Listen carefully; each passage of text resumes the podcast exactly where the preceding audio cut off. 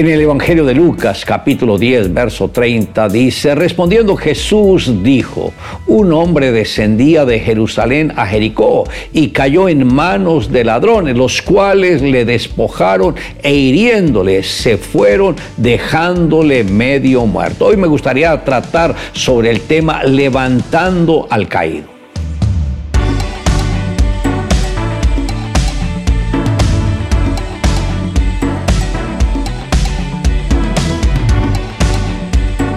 Este pasaje nos da una de las mejores descripciones de cómo se encuentran quienes viven distanciados de Dios. Satanás, a quien el mismo Señor llamó ladrón, vino para hurtar, matar y destruir. Aquellos que han caído en las garras del adversario quedan como el hombre de esta parábola, despojados de todo lo que habían conseguido a lo largo de su existencia. En un solo instante todo lo perdieron. El diablo roba todo cuanto tiene, incluyendo la fe, y abandonándolos en medio de muertos en el camino. Esta es la condición en que muchos se encuentran actualmente, pues se han acostumbrado a vivir soportando sus propias heridas. Cuando una persona sufre una herida requiere inmediatamente de un antiséptico para evitar cualquier infección.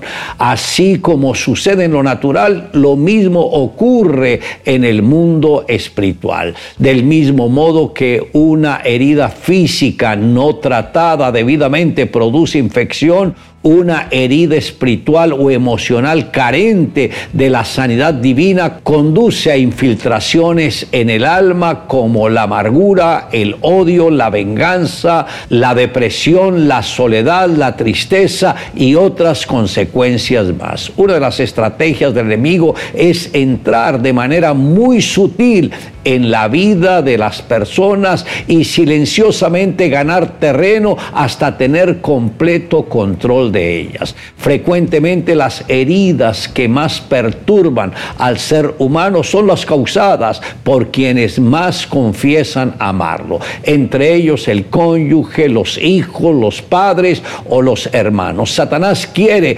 robar la felicidad del corazón del ser humano y trata de asaltar la esperanza y despojar a las personas de toda ilusión. Así los debilita en la fuerza y los aflige en el ánimo para poder tomar control de la vida de ellos. El buen samaritano tomó dos elementos para auxiliar al herido, vino y aceite. El vino se usaba como antiséptico para desinfectar la herida, pero también Cristo lo presentó como símbolo del nuevo pacto entre Dios y el hombre.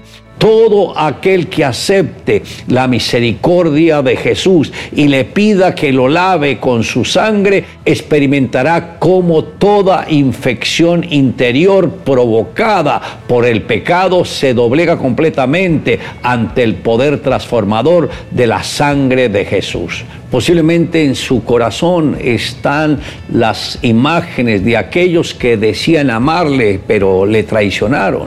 Y este es el momento para que los perdone de todo corazón y pida que la bendición de Dios esté en su vida, pero que también en su misericordia alcance a esas personas que te quisieron hacer daño. Y verá que todo cambia dentro de su corazón. El Señor mismo marchará al frente de ti y estará contigo. Nunca te dejará ni te abandonará. No temas ni te desanimes. Deuteronomio 31:8. La promesa de este versículo fue dada a Josué cuando él recibió la responsabilidad de guiar al pueblo de Dios hasta la tierra prometida. La tarea que se le asignó no era nada fácil. Para llegar al destino prometió que tenía que cruzar naciones enemigas, tierra de gigantes y guerreros que estaban preparados para atacarlos. Pero eso no era todo. Josué tenía que lidiar con su propio pueblo. Acababan de cruzar el desierto. La gente estaba fatigada, muchos tenían miedo, otros eran rebeldes y murmuraban continuamente en contra de los líderes puestos por Dios. Sin embargo, Josué creyó a la promesa de Dios de que él estaría al frente y nunca lo dejaría solo. Y después de un camino arduo, lleno de pruebas y de dificultades, cumplió su misión. El pueblo llegó a Canaán. Haz tuya esta promesa no importa si el panorama de tu vida no se ve alentador, tal vez tus enemigos parecen gigantes invencibles, las enfermedades, los problemas económicos, en fin. A lo mejor las personas más cercanas no te dan el apoyo que tú esperas. O quizás la lucha es contigo mismo, con tus adicciones, tus debilidades, tus miedos o pecados.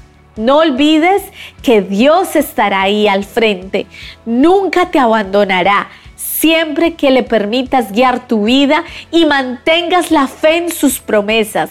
Cree, espera en el Señor. La tierra prometida está cerca, pero el camino no es fácil.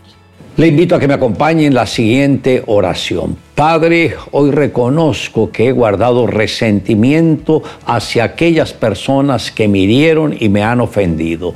Hoy tomo la decisión de perdonarlos y pedir que tu mano de misericordia esté con ellos, que ellos sean salvos y que te puedan conocer y servir con todo el corazón. Yo arranco de mi corazón y de mi espíritu cualquier amargura, cualquier resentimiento causados por en las que yo confié. Y los bendigo en el nombre de Jesús y pido paz para ellos, pero también pido bendición para mi vida. Es en Cristo Jesús.